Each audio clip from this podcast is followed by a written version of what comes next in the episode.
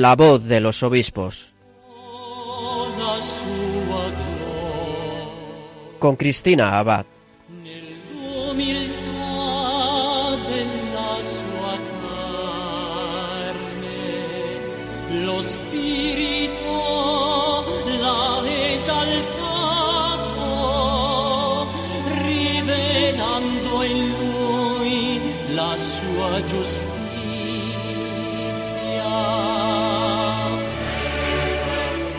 Muy buenas noches, queridos oyentes de Radio María. Con los saludos de Cristina Abad comenzamos en este segundo domingo de Adviento un nuevo programa en el que seguiremos conociendo, acercándonos y escuchando a nuestros prelados. Esta noche tendremos el placer de entrevistar al obispo emérito de Segovia, don Ángel Rubio Castro, y compartirá con nosotros su testimonio, nos hablará de los lugares en los que ha estado, como conciliario nacional que es para cursillos de cristiandad, también nos informará sobre este movimiento y, entre otras cosas, nos iluminará acerca del ámbito de la enseñanza y catequesis en los colegios. Estará con nosotros hoy también Miquel Bordas, quien nos espera en nuestra sección informativa de Episcoflases. Y como siempre, terminaremos nuestro programa de la mano de la Virgen. En esta sección volveremos con el obispo emérito de Segovia, don Ángel Rubio, quien nos introducirá una vez más en el corazón de María. Y comenzamos la voz de los obispos.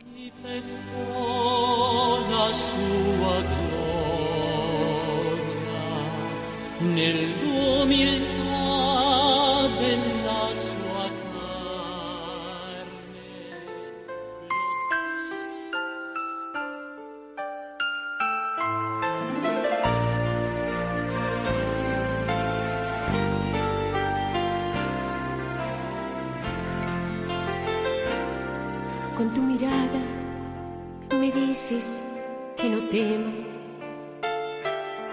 que grabada estoy en tus ojos como Juan Diego. Porque temes, dices, si yo soy tu madre. No tengas miedo, yo estoy aquí. La dulzura de tu rostro me da paz.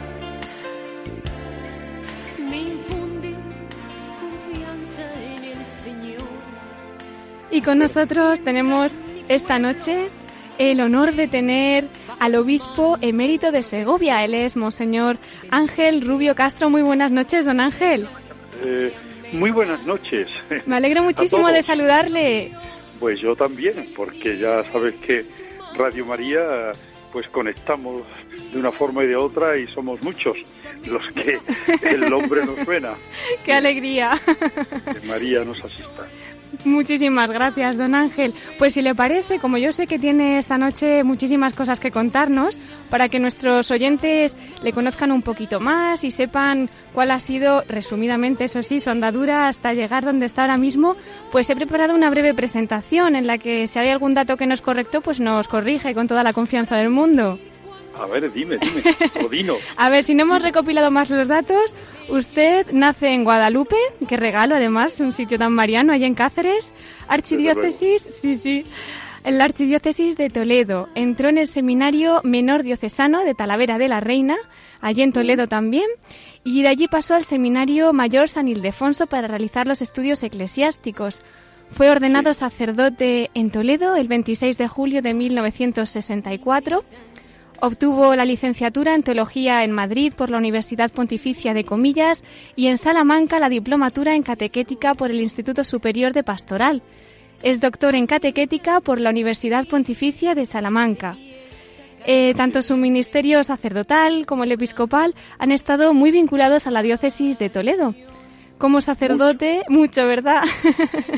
Aquí tengo muchos cargos, don Ángel, que ha ocupado, pues, entre otros está coadjutor de la parroquia de Santiago el Mayor, secretario de la visita pastoral, director del Secretariado Diocesano de Catequesis, capellán y profesor de la Universidad Laboral de Toledo, beneficiado de la Santa Iglesia Catedral Primada, eh, también profesor de catequética en el Seminario Mayor, fue docente allí, de hecho, hasta su nombramiento episcopal, ¿no?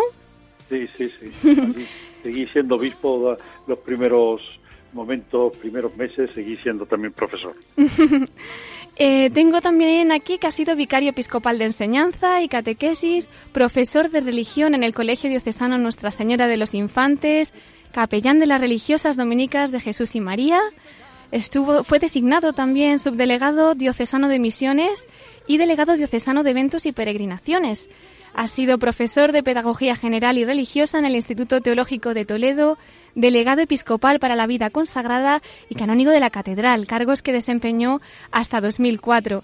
Y llegamos a ese 21 de octubre de 2004, en el que se hacía público su nombramiento como obispo titular de Vergi y auxiliar de la Archidiócesis de Toledo.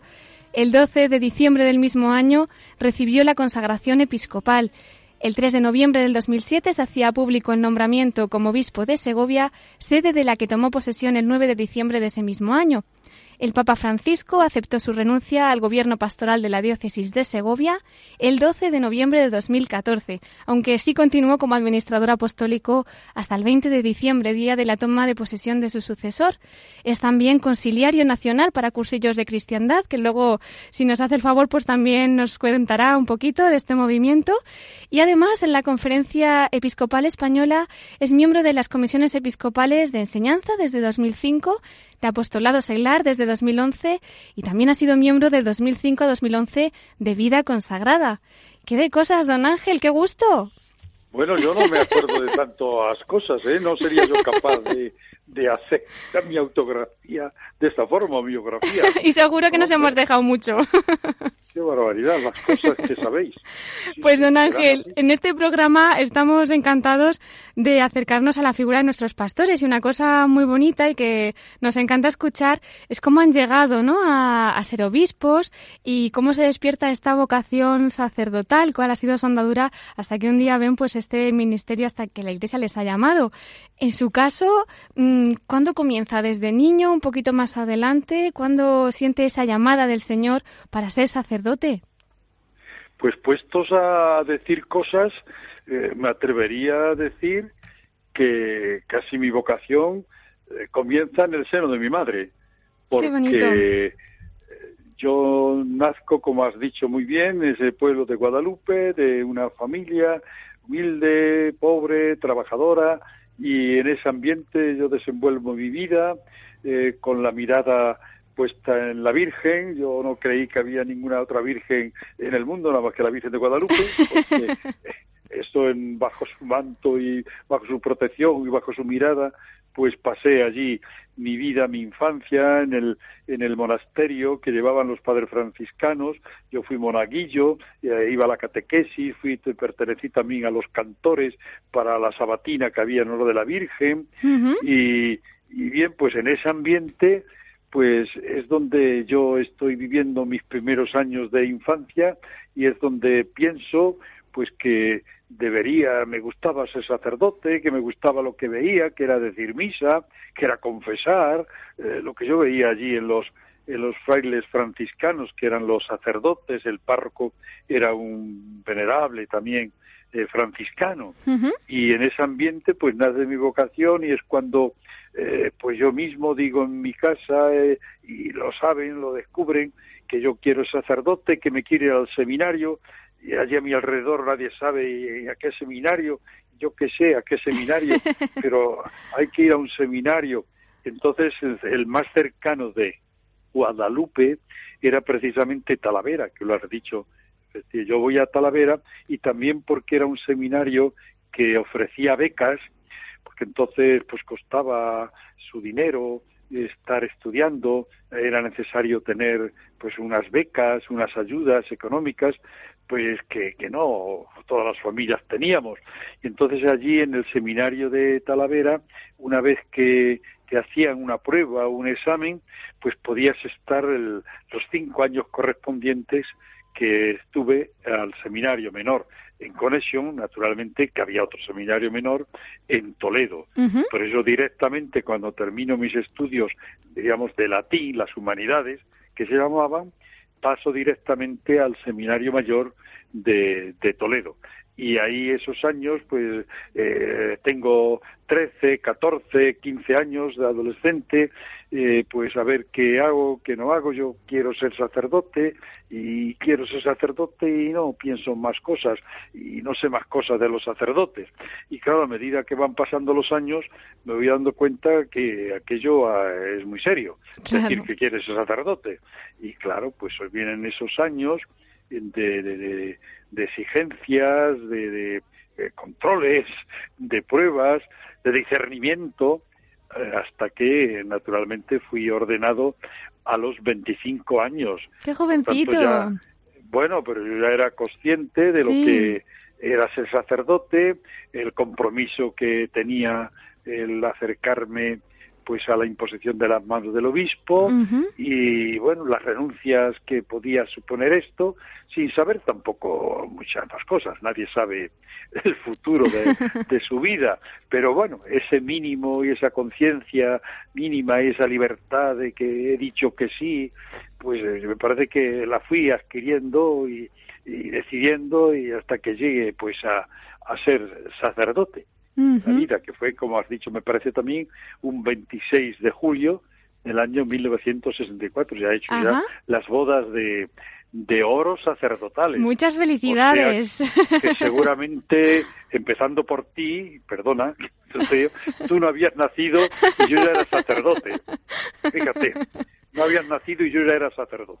Qué preciosidad, pues para gloria de Dios. Nosotros le damos gracias al Señor por esa vocación, don Ángel. claro que sí. Bueno, y allí en Toledo, como nos dice, se desarrollan los primeros años, ¿no? De ese ministerio sacerdotal. Sí, ¿Qué nos puede contar de allí? ¿Cómo fueron esos pues, años? Empiezo siendo sacerdote en una parroquia que se llamaba entonces de era de, de, de coadjutor, ¿no? Estoy estoy allí Luego de la parroquia, pues voy compaginando también estudios, esos castichos de, de diplomatura, de licenciatura, voy compaginándolo con mi trabajo pastoral y tengo ya en un momento, me dan cargo diocesano, creo que el primero fue pues encargado de la catequesis y aquellos años tan importantes de la década, iba a decir, de los 70, pues la, la, catequesis, la formación de catequistas, eh, también pues eh, estuve encargado de las, de las misiones, y por supuesto de enseñanza, también momentos muy difíciles que nos tocó pues un poco la aplicación de la Constitución desde el año 1978 y con todo aquello de si, eh, que bueno que pues eran momentos difíciles para mantener la enseñanza, hacer la distinción, que una cosa era la catequesis, otra cosa era la enseñanza, eh, había dado todo un cambio, ¿no? Y un cambio además, si quieres, eh, también, ¿por qué no decirlo? Estábamos en el posconcilio, que también pues eh, un poco pues no esperábamos que cuando pues me fui al seminario cuando estudiaba filosofía y teología pues iba iban a venir pues todos esos nuevos planteamientos esas nuevas crisis es eh, que el papa ya beato Pablo VI que fue el que el que me tocó los primeros años de mi vida sacerdotal y posconciliar pues eh, escuchar rezar y y aplicar la doctrina del Concilio Vaticano II. Y ahí mm, viví junto el primer el cardenal siendo seminarista era el cardenal Play el, el, auxiliar don Anastasio Granados, que me ordenó de sacerdote, luego estuve al lado del cardenal Tancón haciendo de secretario y visita pastoral. Esto todo lo digo porque para mí esto me edificaban estas personas con las que me tuve que tratar tan de cerca, no digamos don Marcelo, que, recorrí con él toda la diócesis, puede decir un momento pues así como pues un piropo que me eché a mí mismo cuando voy a la catedral y había que hacer un recuento y un poquito memoria de lo que uno ha, el currículum. Y yo dije, pues yo creo que mi, mi currículum y mi acción de gracias es que en estos momentos yo he podido celebrar misa en todas las parroquias de la diócesis de Toledo. Y eso lo había podido hacer gracias a que acompañaba a don Marcelo Claro. en la visita pastoral y don Marcelo recorrió la diócesis naturalmente. Claro. Vino don. Francisco con el cardenal Cañizares, tuve la delegación también de, de, de- de catequesis, enseñanza, y, y es cuando me vino, en ese momento, en el 2004, no sé, ya no lo esperaba, yo creo que estábamos ya muy, pero para Dios no hay tiempo, nunca, Dios, Dios nunca llega tarde, Sí. y en el año 2004 mm, están siendo Papa Juan Pablo II, es cuando pues me nombran obispo, como has dicho en la presentación, auxiliar de Toledo. Me llamó el señor Nuncio y me dijo que el Papa me había nombrado obispo auxiliar de, de Toledo. Y yo le dije, bueno, pero ¿y ¿sabe el Papa a los años que yo tengo? Y, me lo soltó allí, digo, ah, sí, sí, ya veo que lo conoce todo. Pues aceptado y fui ordenado, que ahora en este mes de diciembre, en el que estamos, pues lo renuevo todos los años, eh, un 12 de, de diciembre ¿no? de 2004. Ujú. el día También de la Virgen de Guadalupe, ¿no? la que se refiere a la de México, pero tiene algo que ver. Sí, sí, sí, sí, tiene mucho que ver. Está muy unido, Yo ¿eh? A la Virgen de Guadalupe. fui en la catedral y estoy muy a gusto. Ahora mismo yo estoy en, en Toledo Sí. y tengo tengo la suerte de visitar la catedral y bueno pues siempre que voy por allí renuevo aquel primer momento de la imposición del anillo de la imposición de la mitra de las exigencias que me supuso aquella tarde del del 12 de de diciembre a las 5 de la tarde no se me ha olvidado A las todavía. 5 de la tarde. Se acuerda de todo. sí sí bueno es que esa hora fue muy importante en mi vida La hora Y de ahí otro de sus sís, ¿no? Como decía antes cuando iba a ser Claro. sacerdote. Otro, ahí, otro sí pues, más. Sí, sí, y ahí pues viví al lado de aprendí a señor obispo, aprendí a, aprendí a ser obispo, claro, porque Claro. eso no, no hace un obispo, va haciéndolo. Y al lado del cardenal Cañizares, pues eh, yo creo que era con un hombre de cardenal, obispo, arzobispo, cardenal de mucha experiencia. Y, y me vino pues muy bien estar a su lado, muy acogido, con mucha comprensión para ir dando los primeros pasos en este ministerio en el, en el que me tenía que entregar, para resumir, para dedicarme a, a la enseñanza, a enseñar, eh, santificar, pastorear al lado de, de mi arzobispo cardenal Cañizares. Ujú. Eh, luego, claro, de cuando ya no lo esperaba, creí que aquí iba a terminar todo, pues de la noche a la mañana me, me llaman otro día, la segunda vez que me llaman a la anunciatura, para decirme el señor Nuncio que el Papa, en este caso era ya el Papa Benedicto, el que me nombraba pues obispo de Segovia. Era un, un 3 de, de, de- de noviembre, ¿no? por tanto estos días. Y efectivamente fui, entré por primera vez en Segovia, pues ahora en estas fechas, fue el 9, me acuerdo que el 8, el 8, el- que es el Día de la Inmaculada, Sí. estuve, estaba ya en Segovia, fui a visitar la Fuencisla, porque había que empezar todo por la Virgen, ¿no? ¿Cómo no? Claro. y estuve aquella tarde con algún sacerdote de Segovia, estaba yo solo en aquel momento, y para entrar y tomar posesión de la diócesis, o mejor, para que la diócesis tomara posesión de mí, el día 9, el día 9 de, de diciembre. Tanto, estamos en fechas todas muy históricas en este mes de diciembre. Sí, el sí. 8, el 9, Es verdad. El, el 12, bueno, pues, eh, todo se va ahí grabando. Sí, Ahí. sí, le mima mucho la providencia hasta con las fechas, me estoy dando cuenta. Pues sí, yo creo que en mi vida, y lo he dicho recientemente con motivo de una intervención, esto que tú misma me dices de fechas, que nada es casual en mi vida, ni los días, ni los meses, ni los años. Nada, todo, todo está programado, ordenado, eh, cuando te pones eh, pues a, a mirar un poco tu biografía. Eso desde luego no, no dudo de ello. Desde luego, desde luego. Eso que está diciendo me suena a mí de un librito que me ha llegado, precioso, Sí. por cierto, María en el Catecismo de la Iglesia Católica. Y concretamente me había llamado mucho la atención esa frase que nos ha comentado usted. Para, por si alguien también lo tiene, como yo tengo el librito delante, decimos que está en la página 7. Y Ah, es, sí.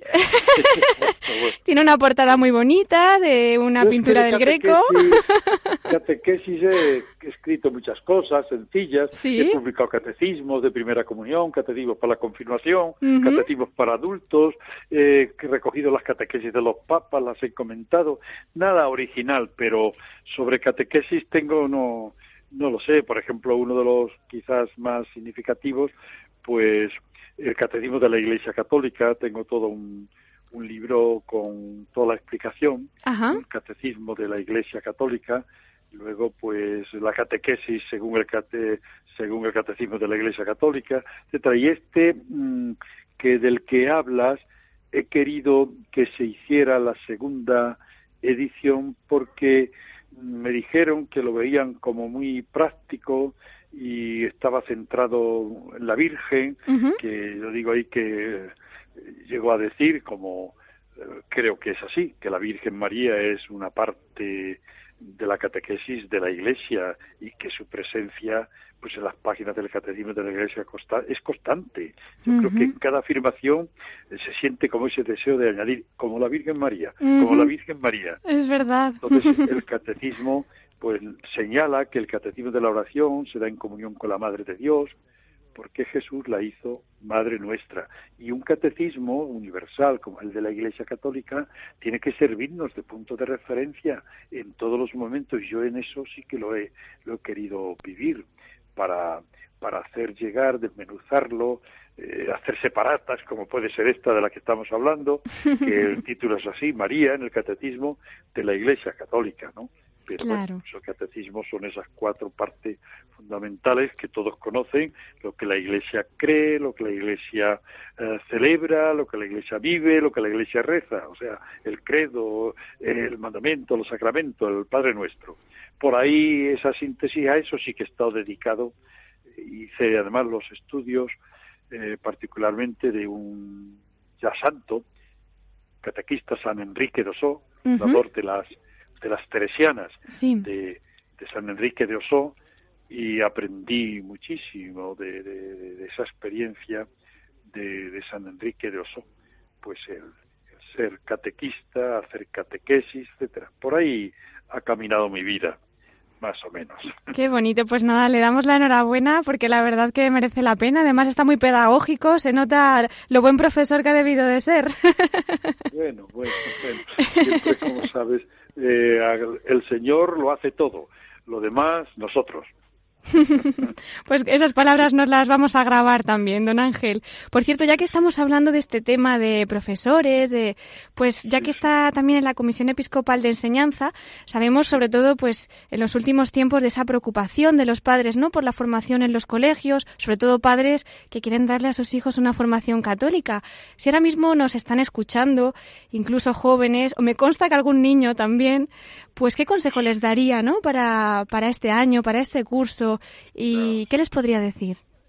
He dicho ya desde el principio que me tocó esos primeros momentos siendo pues, vicario de enseñanza y catequesis en esa década de, de, de los de los 70 me, dedicó, me tocó pues la aplicación de, de, de, la enseñanza, de la relación con catequesis, de eslogan, de, de, decir que la catequesis y la enseñanza eh, no no se identifican, uh -huh. pero tampoco se oponen y hubo que pues buscar y convencer de la importancia que tenía la inscripción de los padres en la mmm, clase de religión. No bastaba con que el niño o la niña fueran a la catequesis.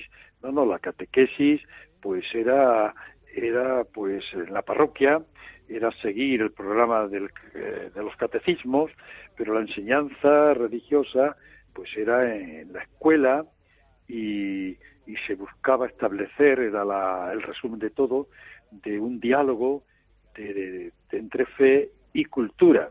Luego han pasado los años, han pasado los años y estamos en momentos difíciles por los cambios de política, de gobierno, y ahora mismo, ahora mismo, ahora mismo, en este momento, pues los obispos, que acabamos de terminar la, la plenaria, Sí. pues es decir, pues está la conferencia episcopal, está subrayando muchísimo pues que la religión que tenga plena integración en el currículum, en el marco de, de un futuro de pacto educativo que se está hablando, que no se olviden, es que la Iglesia tiene que defender el bien común Claro. y quiere que ese pacto educativo se vea reflejado en el derecho constitucional de los padres a que sus hijos reciban una formación religiosa y moral, eh, de acuerdo con sus propias convicciones.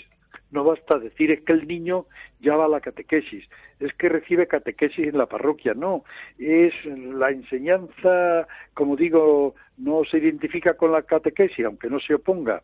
Y entonces, por la Constitución española, por la Constitución sobre enseñanza, asuntos culturales del año, creo, 1979, pues se da que entre los planes educativos, en todos los niveles, incluirán siempre la enseñanza de la religión católica en todos los centros educativos. Yo cuando hacía la visita pastoral y llegaba a los colegios, eh, solía pedir visitar la clase de religión. Claro, no podía visitar otra clase, la- para felicitar al profesor, animarle, estar con los alumnos y siempre el director que me recibía yo le daba la enhorabuena y le decía y al conjunto quizás las frases se quedaban un poco extrañas bueno enhorabuena y muchas gracias por haber cumplido con la Constitución y así a la, a la primera no parece que, que, que nos quiere usted decir.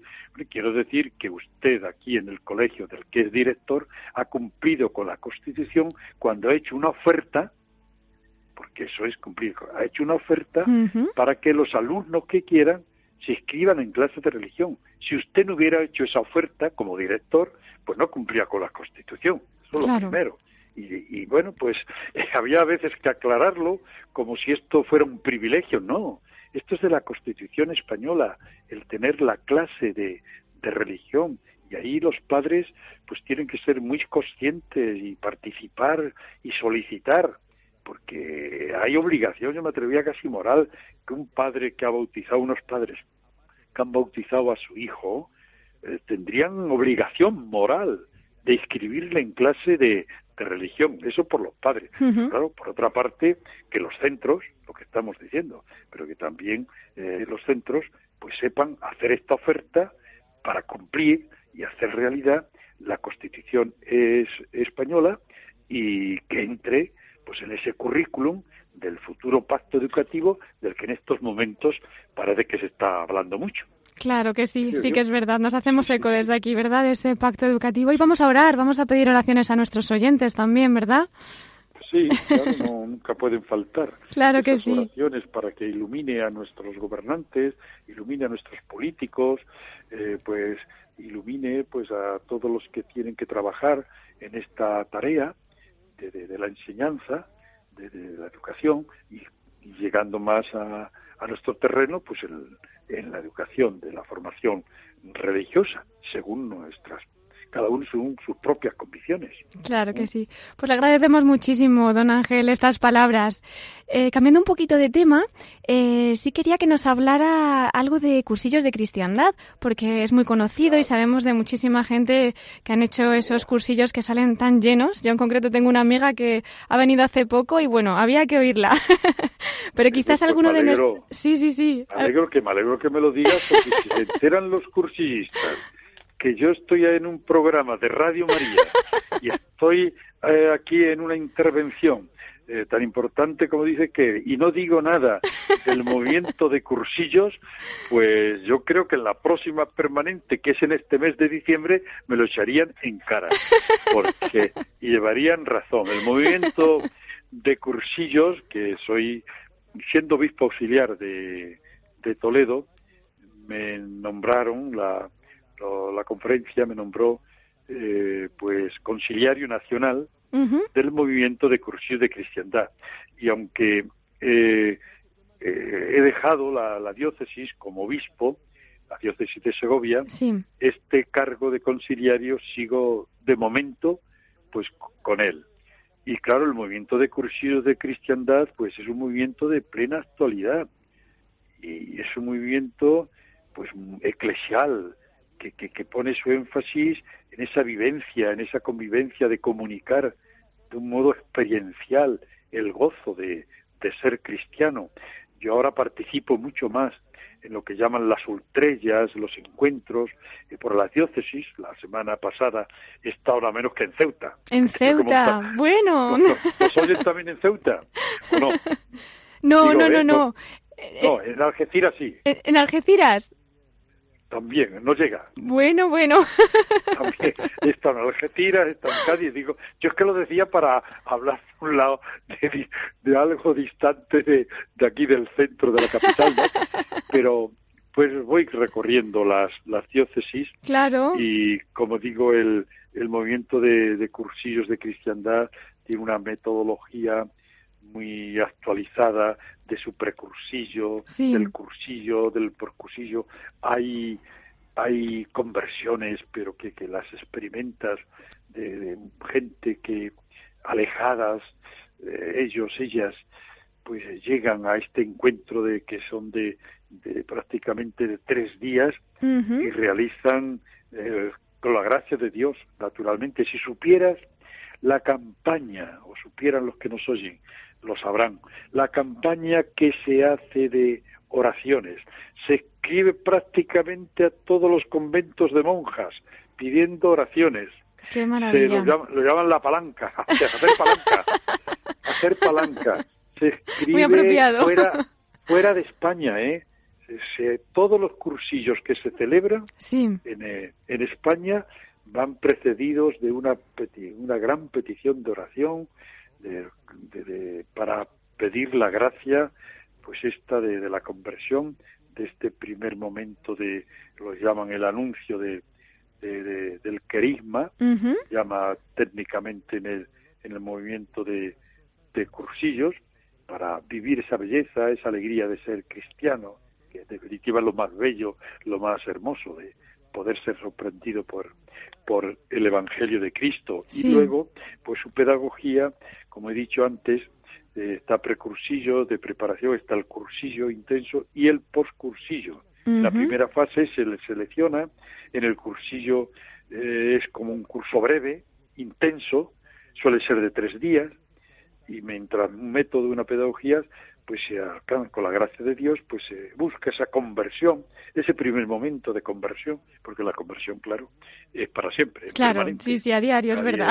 na- nadie está convertido del todo, ¿eh? Si no, lo estamos. Que, que llame, que llame a algún oyente si es que está convertido del todo. Le hacemos una entrevista rápido. Claro. Y el postcursillo, que es el medio comunitario destinado a incrementar e impulsar la conversión, la vivencia cristiana, Sí. eh, hemos tenido no hace mucho un fue en hace dos años el- una utrella una utrella que se llamó la utrella europea en Roma donde el Papa ah, Francisco nos habló a, a todos los cursillistas eh, una representación europea. ¿eh? sobre el movimiento de cursillos y, y yo creo que le dio un pues un gran empuje cuando pues dijo entre otras cosas pues mira que no hay no hay que hacer proselitismo. Es una gracia es una experiencia personal. Pero también llegó a decir que que había que, que encontrar y a llegar a las situaciones diversas, culturas diversas, eh, y que siempre marcó una línea, que el carisma inicial que debe ser traducido, no traicionado. Dijo, como además fue en español, claro. Claro. Y claro, pues ahí pues intentamos actualizarlo como para cumplir este, estas consignas de, del Papa, que es de- también cuando habló de mantener ese fuego del espíritu para llegar, muy propio de él, cuando dijo pues llegar, lo ha repetido otras veces, a todas las periferias Sí. que necesiten esa luz. Y claro, por eso habló de la, las ultrellas, que ultrella pues es esa palabra que siempre significa más allá, más adelante, está copiada de los peregrinos que iban eh, en sus buenos tiempos, unió ahora también a, Santiago de Compostela, y lo usan, lo usan los, los cursillistas también en su vocabulario, estrella, estrella. Pues a eso estoy un poco dedicado ahora, tengo más tiempo que antes y creo que ahora la primera estoy recordando que la próxima semana vamos a tener un, cursillo eh, pues en varios sitios, por supuesto en Toledo. En Toledo también. en Toledo también habrá un cursillo esta próxima semana.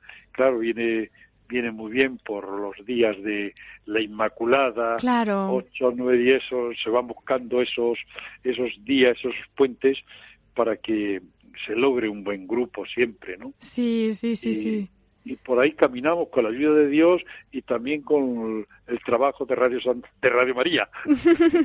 pues muchísimas gracias, don Ángel. Yo creo que si alguno de los oyentes que nos estaba escuchando pues no había oído hablar de cursillos o tenía alguna duda, seguro que con sus palabras pues le ha quedado muy claro y que le habrán entrado hasta ganas de apuntarse.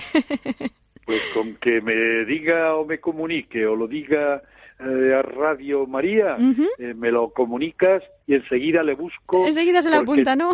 todas las diócesis, todas las diócesis, pero todas las diócesis de España, hay 70 diócesis en España, ¿no? Incluida la, la castrense, diríamos. Pues de esas 70 diócesis que hay en España, hay 60, y 60 secretariados diocesanos. Hay un presidente nacional, hay un Consejo Nacional y viceconsiliarios, hay una comisión ejecutiva, una comisión permanente, o sea que está es una estructura bien organizada para lograr los fines propios del movimiento de cursillos. Fenomenal. Pues don Ángel, se pasa el tiempo volando. Estoy mirando ya el reloj y se pasa rapidísimo. yo no sé la hora que es. pues mire, lo que queríamos también para concluir esta parte de la entrevista, porque además queríamos pedirle el favor de que nos acompañara al final de nuestro programa en la sección que tenemos esta temporada dedicada al corazón de María. Entonces, antes de llegar a esa parte, si nos deja un mensajito para nuestro equipo de Radio María, para los voluntarios, para los oyentes que ahora mismo nos estén escuchando, se lo agradecemos muchísimo. Bueno, pues estáis realizando todos los que eh, trabajáis, eh, desde el primero hasta el último, ¿no?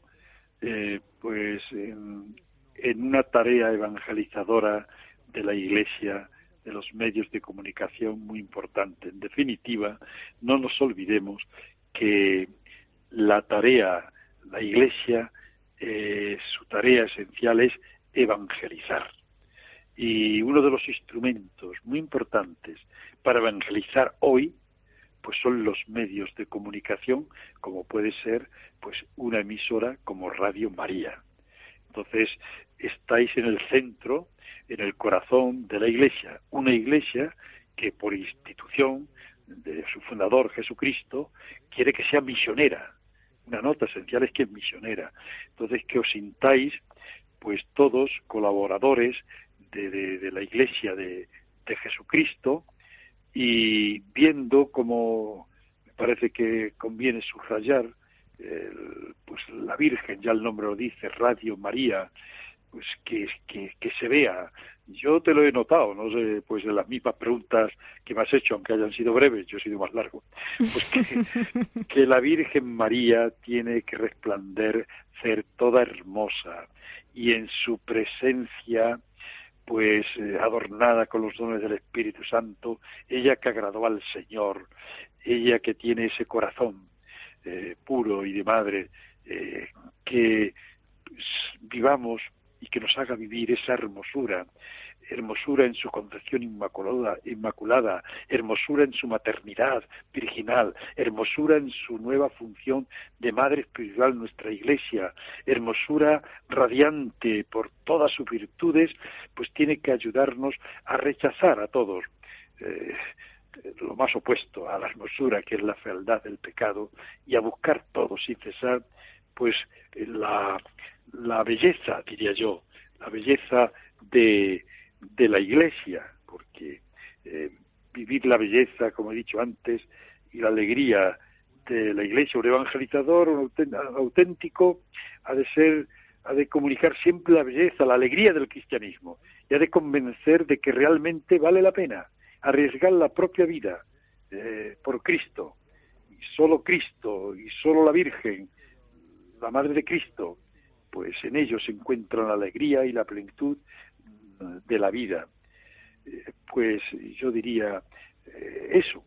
No sé si Muchísimas gracias. empuje, claro que, que sí. nos empuje a, a vivir y que nos empuje a todos, a vosotros, a procurar siempre todo lo que es verdadero y noble para que eh, llegar un día al Señor, que en definitiva es el Señor con la Virgen toda hermosa y toda bella, pues la fuente y el autor pues de toda her- hermosura.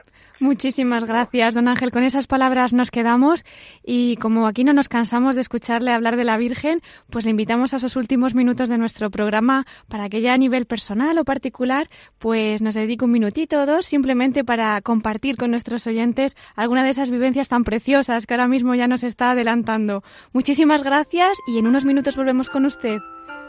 Ven, aquí estamos.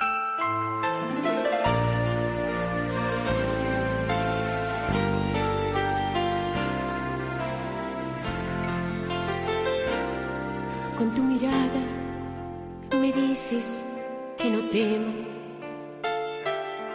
que grabada estoy en tus ojos como Juan Diego.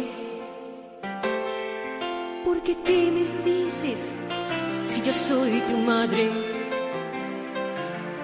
No tengas miedo, yo estoy aquí. La dulzura de tu rostro me da paz, me infunde confianza en el Señor. Mientras mi pueblo esté bajo tu manto protector, bendita seas. Estás escuchando La voz de los obispos con Cristina Abad, Radio María. el cielo en tu manto y la luna justamente bajo tus pies y el sol coronando tu persona como reina de toda la humanidad. Hoy corro ante ti, mi guadalupana. Hoy corro a tus brazos para sentir cuánto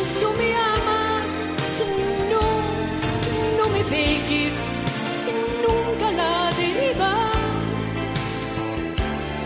Mi morenita, mi guadalupana. Y esta melodía dedicada a la Virgen de Guadalupe nos recuerda a esa entrevista que hemos tenido hace unos minutos de Monseñor Rubio, obispo emérito de Segovia y que tanto nos ha hablado pues de esa devoción a la Virgen que tanto le ha acompañado a lo largo de su ministerio episcopal. Volveremos con él al final de nuestro programa en la sección dedicada al corazón de María. Pero ya saben que si se acaban de incorporar y quieren escuchar la entrevista, pues siempre la podrán hacer más tarde en el podcast. Y continuamos nuestro programa ya acercándonos a nuestra sección informativa con Miquel Bordas, que nos trae los episcoflases.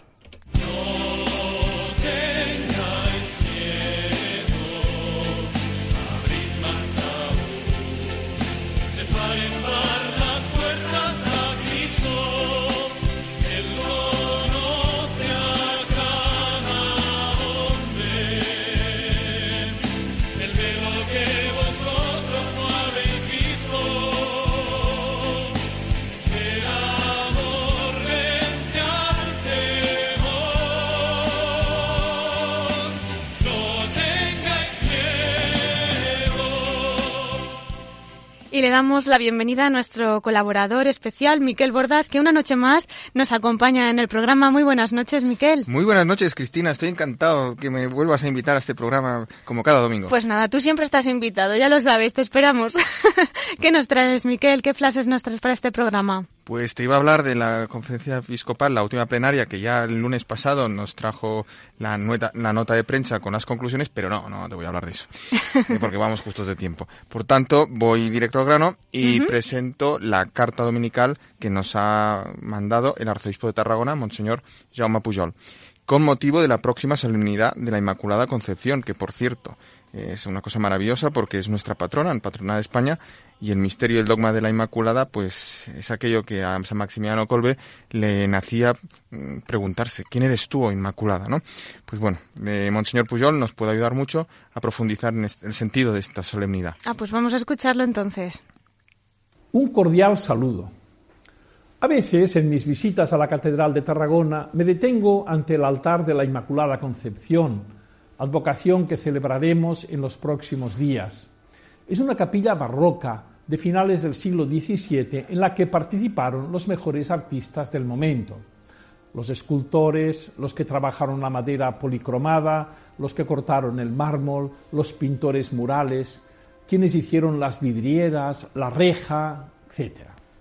Si para honrar a la Virgen cada uno aportó lo mejor que sabía, algo así pienso que sucedió para que Dios concediera a aquella joven de Nazaret, a María, todas las gracias posibles. En su omnipotencia, ¿cómo no querer adornar a la Madre con las mayores perfecciones? El mensaje del Arcángel lo confirma, llena eres de gracia. En efecto, los teólogos que han profundizado en la Inmaculada Concepción coinciden en que el principal motivo de que María fuera concebida sin siquiera la mancha del pecado original fue en razón de su maternidad divina. El pueblo se adelantó a los teólogos. El sentir popular fue desde los primeros siglos que la Virgen fue inmaculada, si bien la definición dogmática no llegó hasta el día 8 de diciembre de 1854, cuando el Papa Pío IX, rodeado de 54 arzobispos, 92 obispos, 43 cardenales y de una multitud de pueblo, definía el gran privilegio de la Virgen con estas palabras.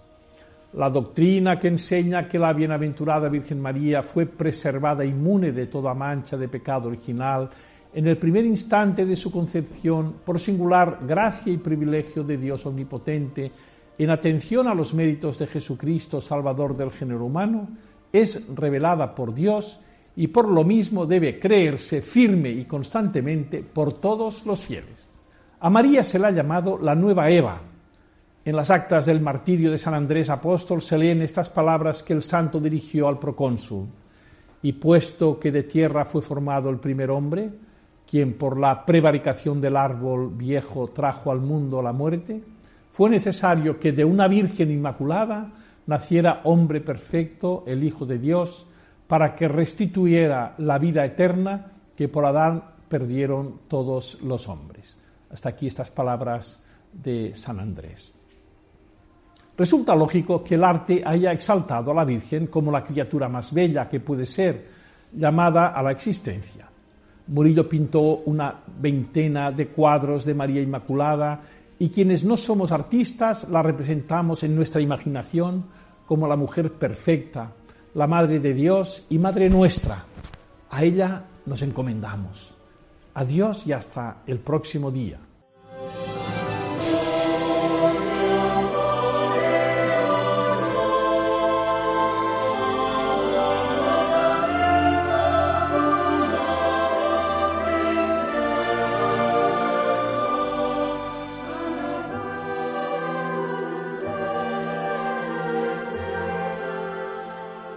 Pues agradecemos a Monseñor Puyol esa meditación que también nos ha acercado al misterio de la Inmaculada, ¿verdad, Miquel? Pues sí, sí, nuestra Santa Madre, eh, que fue preservada del pecado original desde su concepción. Se dice pronto. bueno, ¿qué más noticias nos puedes dar para este programa, Miquel? Pues es que como quiero escuchar al obispo emérito de Segovia, Monseñor Rubio, todavía en la sección desde el corazón de María, ¿Sí? Eh, pues no puedo dar muchas más noticias. Ya, hoy vamos un poco justos, te entiendo. Pero, pero, pero, pero te traigo la perlita de la semana. Ah, pues venga. Pues mira, es que eh, hoy, día 4, domingo, se está celebrando el 80 aniversario de la muerte martirial de nuestro recordado obispo de Barcelona, eh, don Manuel Irurita que puede ser que falleciera el, 4 o el 3 de diciembre. Hay quien niega incluso su martirio, pero mm, creo que esta negación es totalmente infundada y tenemos un glorioso ejemplo de mártir que cuando Dios quiera pues será eh, pues beatificado. Pues la perla que te traía hoy Eh, tengo dos, pero me voy a... Al Sí, final, una, una, que si no, no llegamos al final. Pues mira, te voy a dejar con las propias palabras del, del obispo Irurita un año antes de morir. Decía, ahora, sobre todo se necesitan obispos que vean a Jesús, sacerdotes que vean a Jesús, maestros que vean a Jesús. Hora es ya de que caigamos, de que caigamos en la cuenta, de que con Jesús lo tenemos todo y sin Jesús no tenemos nada. Yo quisiera que sacarais este fruto. Con Jesús lo tengo todo. Con Él soy suficientemente sabio, rico, feliz. Tengo a Jesús, lo poseo, le amo. Lo demás, nada hay que me interese. Hacen falta ahora católicos y católicos de profundas convicciones, de voluntad decidida, de fortaleza ejemplar, valientes y dispuestos a padecerlo todo, a sacrificarlo todo, la bolsa, la nómina, la carrera si es preciso. Pero esos hombres solo los tendremos cuando mueran todas las cosas, cuando mueran a sí mismos para vivir la vida de Jesús. Pues mira qué perla más bonita. Precioso Él- testimonio, desde él- luego que sí. Él sí que murió ¿eh? para vivir la vida de Jesús hace 80 años. Pues con ese mensaje nos quedamos, te lo agradecemos muchísimo y te invitamos a quedarte con nosotros a escuchar ahora al obispo emérito de Segovia que nos trae esa parcela desde el corazón de María. Sí, pues os acompaño encantados a vosotros y a toda la audiencia.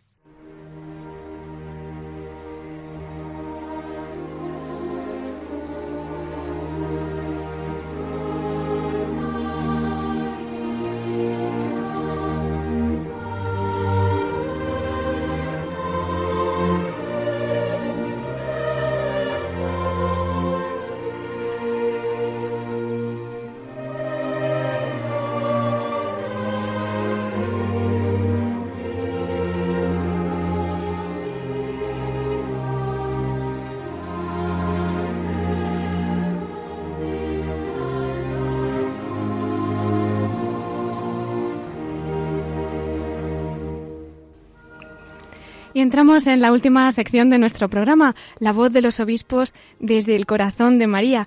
Hemos estado al comienzo con el obispo emérito de Segovia, con don Ángel Rubio Castro, y entre otras cosas nos ha hablado muy tiernamente de esa devoción tan especial que tiene a la Virgen. De hecho, él nace en Guadalupe, como nos ha dicho, se ordena, eh, bueno, su consagración episcopal tiene lugar ese 12 de diciembre de 2004, que es también Nuestra Señora del Guadalupe, y como él mismo decía en el libro que, que nos ha contado que ha escrito de María en el Catecismo de la Iglesia Católica, nada es casual en su vida. Entonces, bueno, pues vamos a volver con él para que ya para terminar nuestro programa pues nos dedique esa experiencia personal desde el corazón de la Virgen. Don Ángel, buenas noches. Muy buenas noches. Pues yo lo que tengo que añadir, y nada nuevo, pero sí que digo con todo el énfasis que me estás pidiendo, que es difícil encontrar a una persona que no pueda hacer suyas esas palabras de un canto popular, que no lo voy a cantar yo ahora, que dice, ¿cuántas veces siendo niño te recé? Porque la Virgen es seguramente la figura más querida y familiar del católico nacido y criado en todas nuestras tierras. Incluso aquellos que dicen haber perdido la fe, lo último que abandonan es la devolución a la Virgen María. Y no es infrecuente que a la par que se declaran agnósticos, muchos, ¿eh? pues se declaran agnósticos. Bueno, pues a pesar de todo, no sé qué tiene la Virgen, que acuden cada año a ver salir en procesión a su imagen querida e incluso la acompaña. Mira, solo Dios y ellos sabe lo que sucede en su espíritu. Si me permites, eh, porque parece que tengo que acabar, te voy a recordar eh, eh, una frase Sí. del filósofo Miguel de Unamuno, cuenta en su diario íntimo que al alejarse de la práctica religiosa, se imaginaba a la Virgen María que en pie a la puerta de su de casa le seguía mirando con los ojos llenos de dulzura como si esperara su regreso. Sin saberlo, sin saberlo, estaba repitiendo esa idea certera de un canto popular mm, religioso muy conocido que dice, después te cantáis. Una madre no se cansa de esperar. Y aquí hay una madre que es virgen, que nos espera para llegar todos un día a verla cara a cara con su Hijo Jesucristo el Señor. Muchísimas gracias, don No Ángel. cosas. Qué esperanzadoras palabras y le confiamos a la Virgen ese deseo, pues como bien ha dicho, ¿no? De que un día lleguemos allá a estar con ella. Y bueno, pues desde aquí solamente podemos darle las gracias por este tiempo que nos ha dedicado de todo corazón, don Ángel. Y cuente con Bien, nuestras oraciones, por supuesto. Y igualmente, que Dios bendiga a todos. Muchísimas gracias. Un abrazo para todos. también. Muchísimas Adiós. gracias, don Ángel.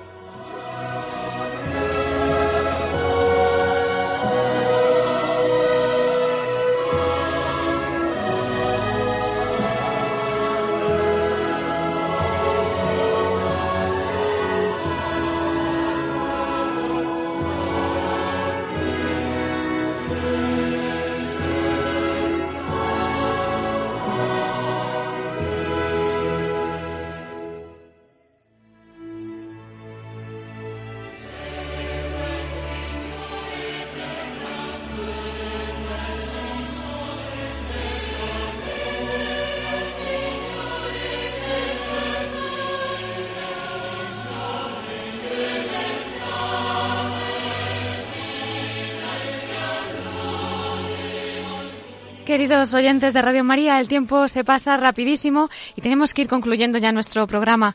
Les recuerdo que estamos atendiendo sus consultas, sus sugerencias en nuestro correo electrónico la voz de los obispos radiomaria.es y ya saben que nos pueden seguir a través de Facebook y Twitter, escuchar y descargar nuestros programas también a través del podcast de nuestra web www.radiomaria.es. Agradecemos particularmente al obispo emérito de Segovia, Monseñor Rubio Castro, la entrevista que cordialmente nos ha concedido y también a Monseñor Puyol por ayudarnos a preparar la solemnidad de la Inmaculada con su reflexión dominical. Gracias, Miquel Bordas, por tu colaboración y también a Germán García, que nos ayuda desde Control. Y como no, gracias a todos ustedes que nos están escuchando y tanto nos ayudan con su apoyo y con su oración. Reciban un cariñoso saludo de Cristina Abad y les espero, si Dios quiere, el domingo que viene, a las 9 de la noche, en La Voz de los Obispos.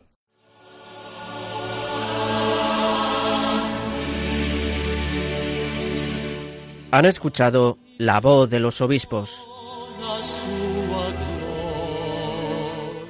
con Cristina Abad.